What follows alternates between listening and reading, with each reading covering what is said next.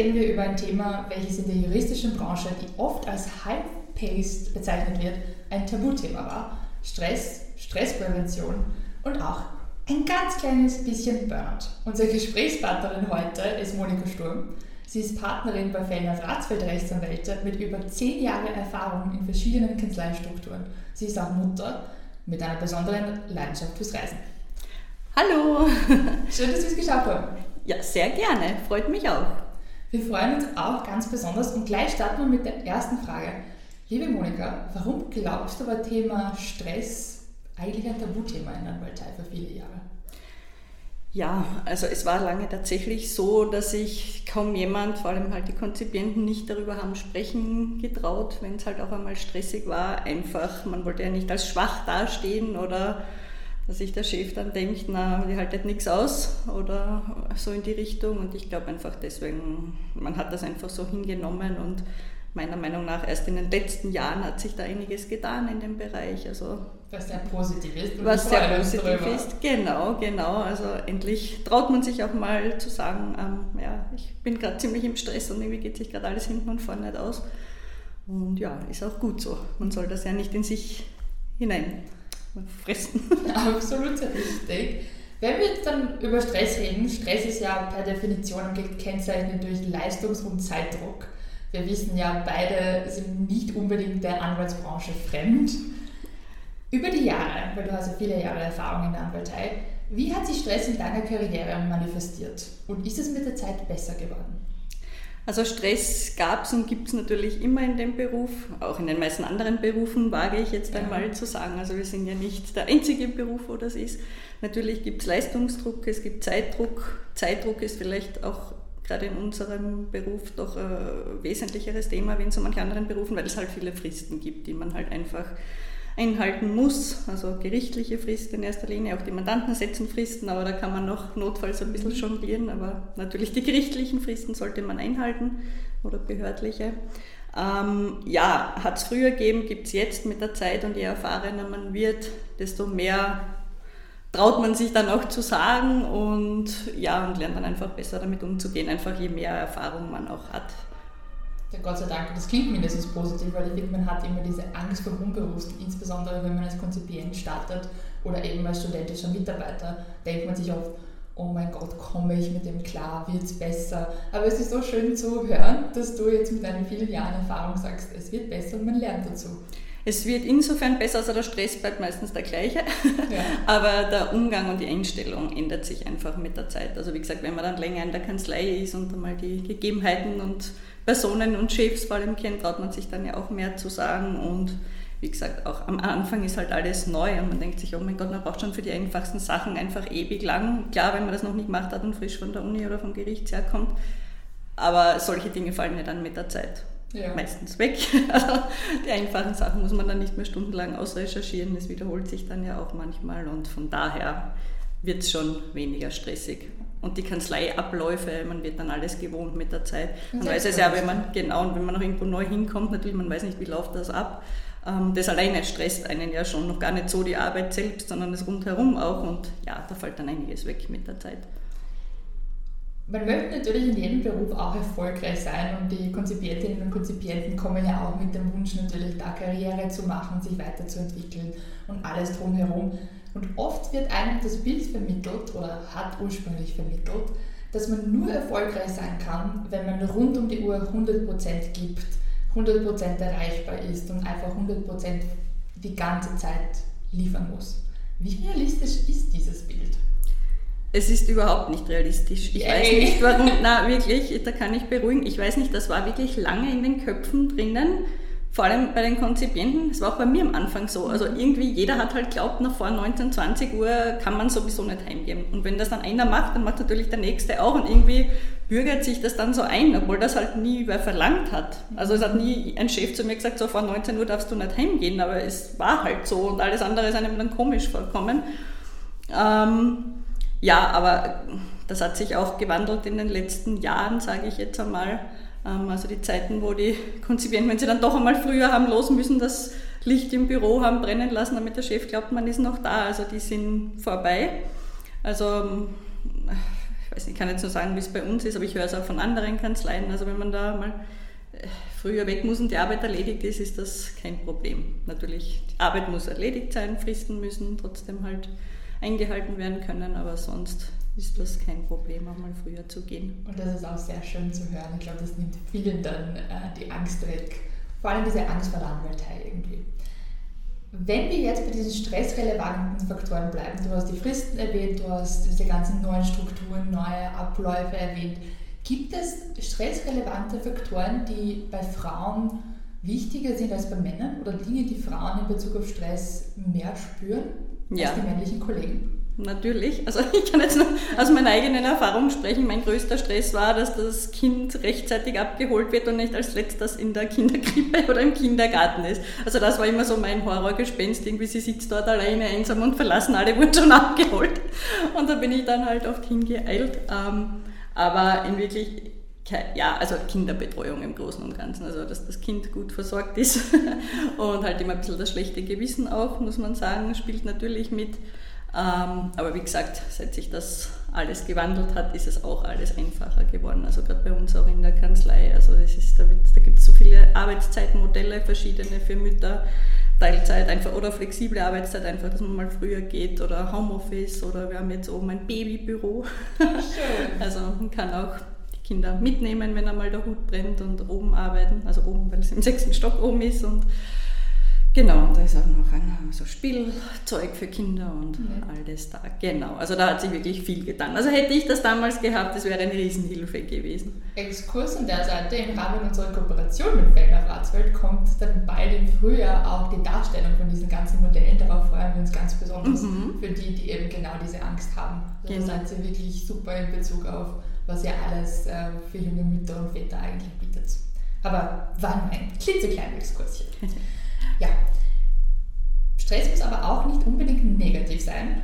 Ich habe jetzt im Zuge meiner Recherche gelernt, dass man zwischen Eustress und Distress unterscheidet, also zwischen positivem Stress und negativem Stress. Wie ähm, kann man eigentlich mehr diesen positiven Stress in der Anwaltei fördern und diesen Distress vermeiden? Ja, ich glaube, ein wichtiger Punkt ist die eigene Einstellung. Ich glaube, man muss sich einfach, man darf sich nicht so, glaube ich, in die Opferrolle drängen. So, jetzt, jetzt, kommt ein neuer Arbeitsauftrag und oh mein Gott, keine Ahnung, ich sehe nur, ich muss 100.000 Seiten schreiben und weiß ich nicht einfach schon vorher die Panik, sondern das einfach mal umdrehen und positiv sehen. So, ich bin jetzt in einer super coolen Kanzlei ich bin jetzt, ich habe eine tolle Stelle, ich bin Konzipientin, bald Anwältin und so. Und ich darf da jetzt einen tollen, interessanten Schriftsatz schreiben mit tollen, einem tollen Mandanten oder was auch immer, Riesenkausa, die vielleicht sogar in der Zeitung steht irgendwann in den nächsten Tagen. Ähm, genau, also das einfach positiv sehen.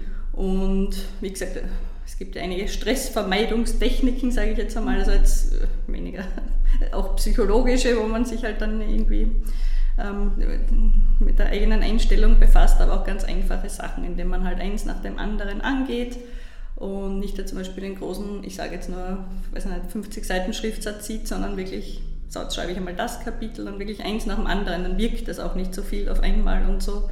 Schlimm und, genau, einfach runterbrechen, genau. Und ich finde dieser Gedanke, so ich darf so viel lernen, ist so wertvoll.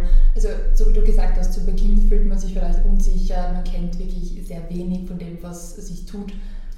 Und das ist für mich mindestens gesehen eine absolute tolle Möglichkeit, irgendwas zu lernen jeden Tag und zu sehen, wie positiv das Ganze ist und dass man super Mentoren hat und super Ausbildungsanwälte, die letztendlich die Verantwortung tragen und man hat die Möglichkeit eben von denen und von den Kolleginnen und Kollegen so wahnsinnig viel zu lernen. Genau so sollte man das sehen. Also man sollte sich bewusst machen, man hat, man hat da jetzt nicht umsonst studiert, man will ja weiterkommen, man will was lernen, man muss auch irgendwann, oder wenn man Anwältin werden will, zwangsläufig muss man ja auch die Prüfung dann irgendwann schaffen. Ähm, und man sollte das wirklich einfach als gute Vorbereitung auf, auch auf die Prüfung und auf die spätere Tätigkeit als Anwalt oder Anwältin dann auch sehen. Mhm. Du hast schon die Techniken angeteasert. Ich glaube, da sind wir ganz neugierig, was du alles für Tipps für uns hast in Bezug auf Stressbewältigung. Fangen wir nämlich ganz von Beginn an. Wie gehst du eigentlich mit überfordernden, stresserzeugenden Situationen um? Hast du Lieblingstechniken? Ja, meine Lieblingstechnik ist die To-Do-Liste. Alt, aber gut, aber ich liebe sie. Wichtig, digital oder Papierform? Ich schreibe das auf Papier. Ich schreibe alles auf Papier, vom Einkaufszettel anfangen bis zur To-Do-Liste. Also wirklich To-Do-Listen sind super, einfach um sich einmal einen Überblick zu schaffen, was muss ich überhaupt tun. Weil irgendwie dann schwirrt da was herum und da und da war doch irgendwas und dann wirkt es auch viel mehr und viel schlimmer, als es dann manchmal wirkt, wenn es wirklich auf einem Zettel steht. Dann denke ich mir, okay, das sind jetzt eigentlich eh nur, weiß ich nicht, sieben Punkte und dann überlege ich mir, okay, was muss wirklich heute fertig sein, was muss heute raus. Wenn ich heute eine Frist habe, ist klar, dann muss das auf alle Fälle einmal raus und dann beginne ich mit dem.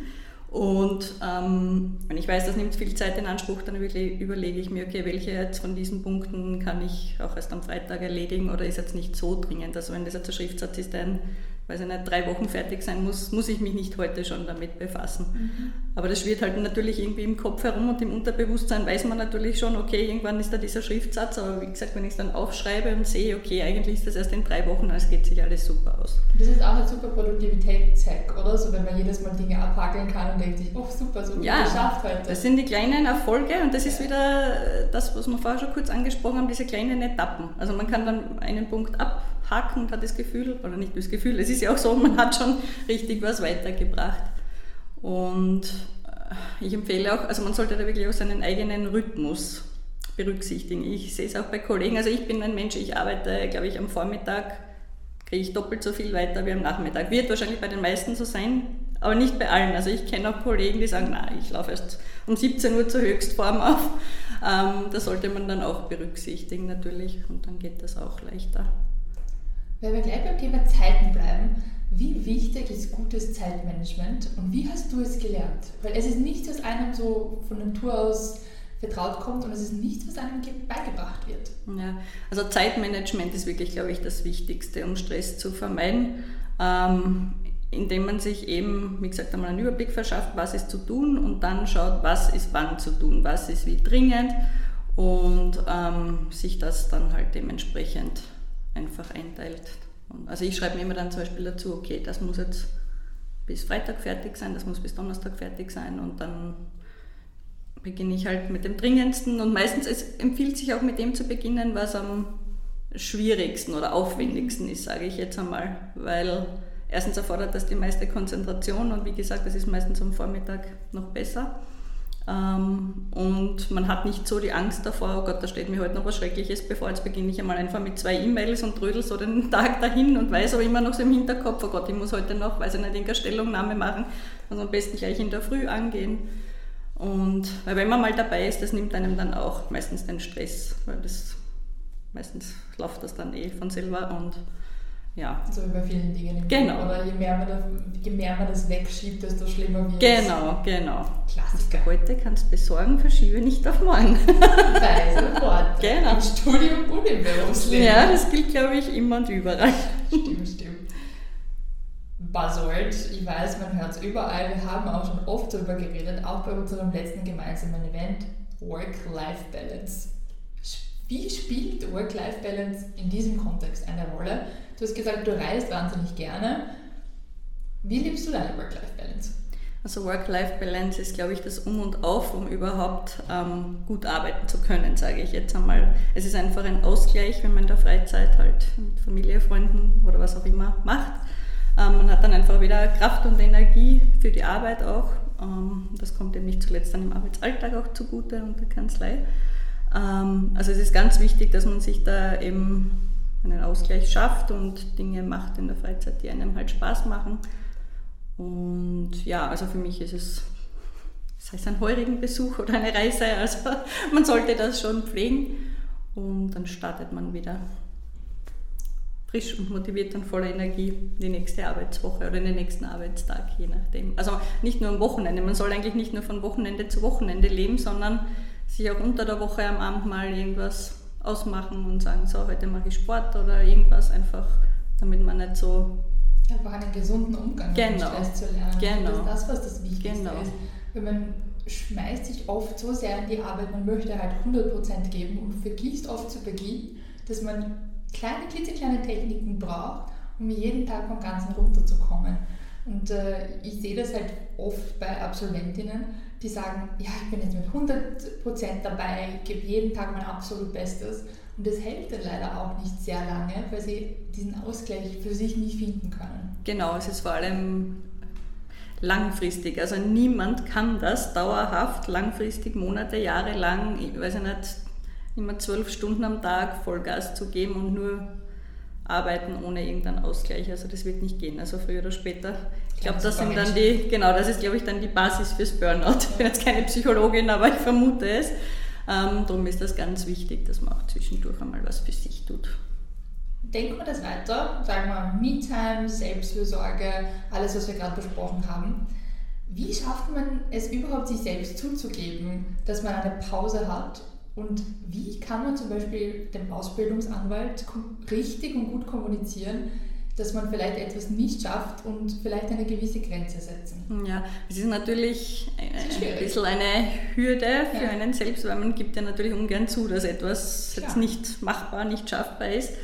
Ähm, ich glaube, man muss das einfach einmal machen und wenn man es einmal gemacht hat, dann traut man sich das öfter einfach, weil man dann sieht, okay, es passiert jetzt nichts im Idealfall. Also der wird jetzt nicht komplett durchdrehen, wenn ich jetzt sage, nein, ich brauche jetzt noch zwei Stunden länger oder ich schaffe das jetzt nicht und schaffe den Schriftsatz erst übermorgen fertigzustellen.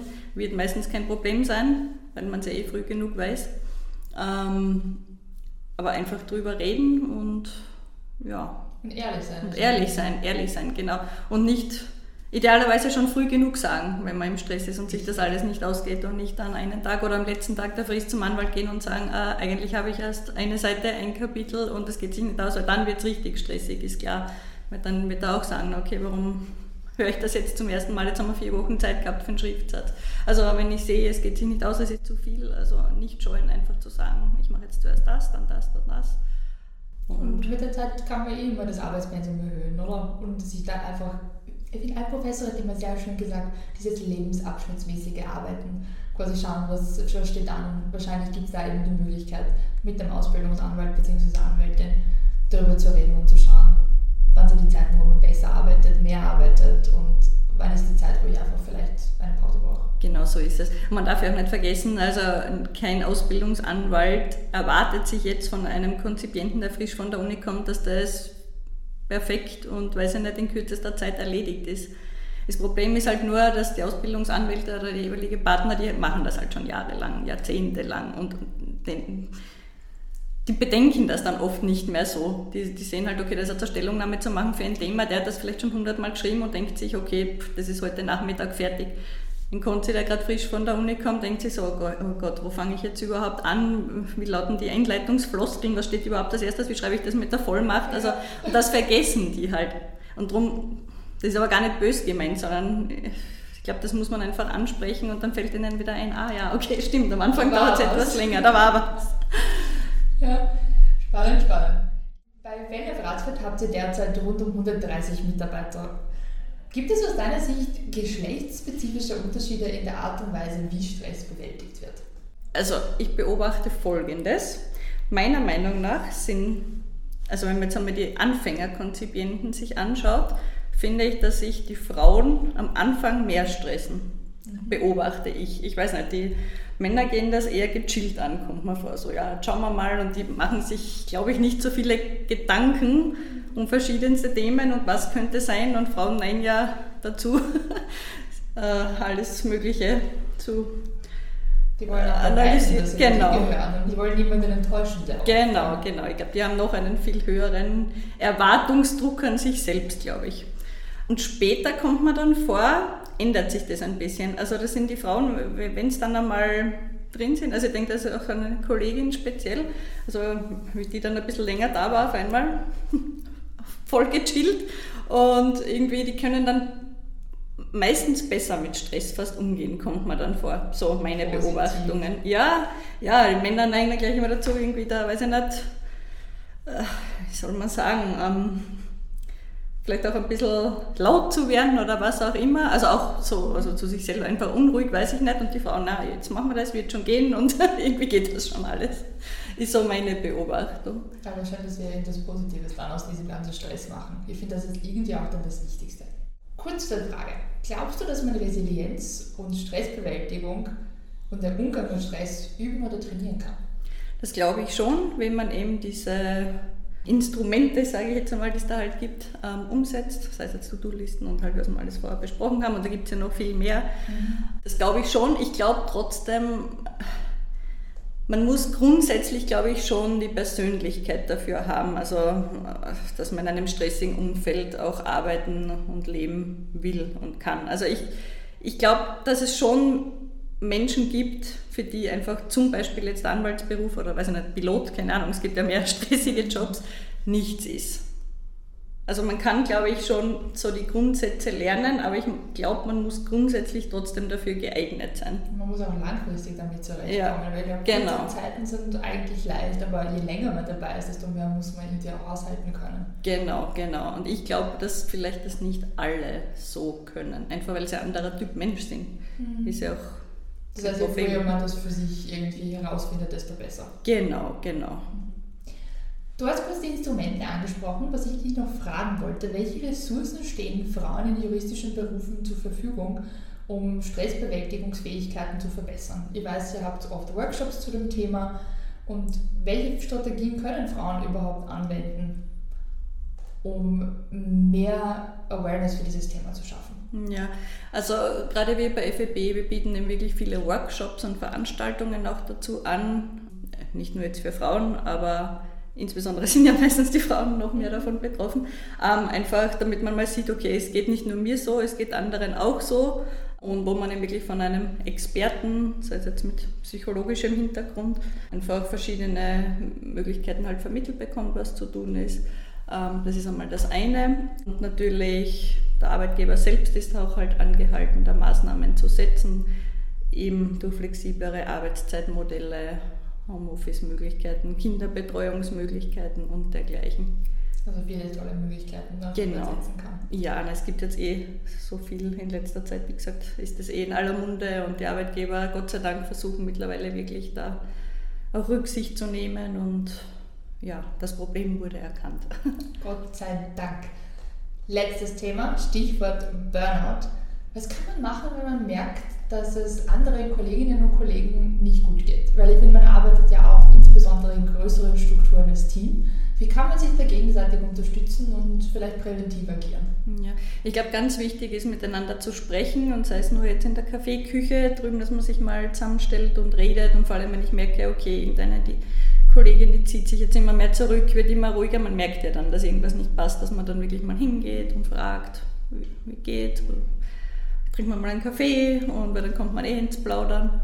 Und wenn man eben dann merkt, dass es ihr nicht gut geht, weil sie eben zum Beispiel gerade zu viel zu tun hat, dass man auch sagt, na kann ich da irgendwie helfen, also immer Hilfe anbieten oder auch ähm, sie motivieren, nochmal mit dem Vorgesetzten zu sprechen. Und ja, also sprechen ist das Wichtigste. Sprechen und dann Unterstützung anbieten. Empathie und Interesse zeigen. Genau. Alles klar.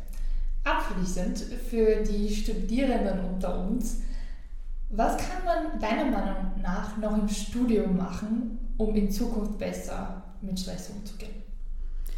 Ähm, ich, also was ich immer empfehle, ist, dass man sich wirklich zum Beispiel während dem Studium schon um einen Praktikumsplatz bemüht in der Kanzlei. Einfach um einmal so den Alltag zu sehen, weil dann fällt einmal dieser Stress dann weg beim tatsächlichen Arbeitsbeginn, weil man schon einmal eine Kanzlei von innen gesehen hat. Mhm ähm, und man ungefähr weiß, wie läuft das, weil man bekommt zumindest bei uns als Praktikant schon sehr viel mit. Also werden auch eingesetzt für Recherchetätigkeiten, also nicht nur, also überhaupt nicht Kaffee kochen, also, sondern wirklich auch juristische Tätigkeiten. Ähm, und ich glaube, das nimmt schon einmal großen Druck und die große Angst am Anfang. Und wie gesagt, wenn ich schon einmal gesehen habe, die Datenbanken und ungefähr weiß, okay, LexisNexis oder was auch immer, wo gebe ich jetzt was ein, wenn ich was recherchieren will.